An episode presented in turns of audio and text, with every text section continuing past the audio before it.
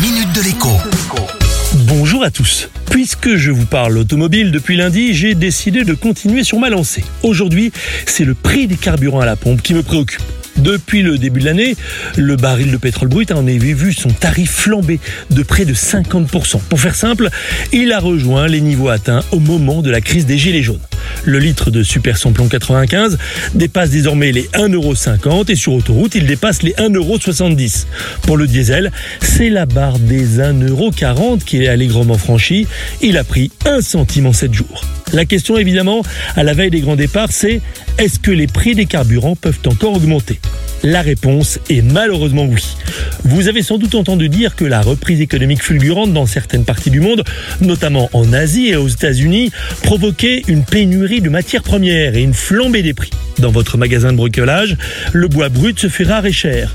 Sur les chantiers, le fer à béton devient un produit de luxe. Et bien entendu, les avions se remettent enfin à voler. En toute logique, la demande en pétrole atteint également des plus hauts historiques et quand il y a de la demande, eh bien les prix augmentent. C'est on ne peut plus logique. Résultat des courses, certains analystes envisagent que le prix du pétrole brut pourrait atteindre les 100 dollars dans les prochains mois. Pour nous à la pompe, cela signifiera un litre de super à 1,65€ ou 70 et un litre de diesel bien au-dessus des 1,50€. Sauf, sauf, sauf si le gouvernement accepte enfin de réduire les taxes sur les carburants qui représentent plus des trois quarts de son prix. À demain.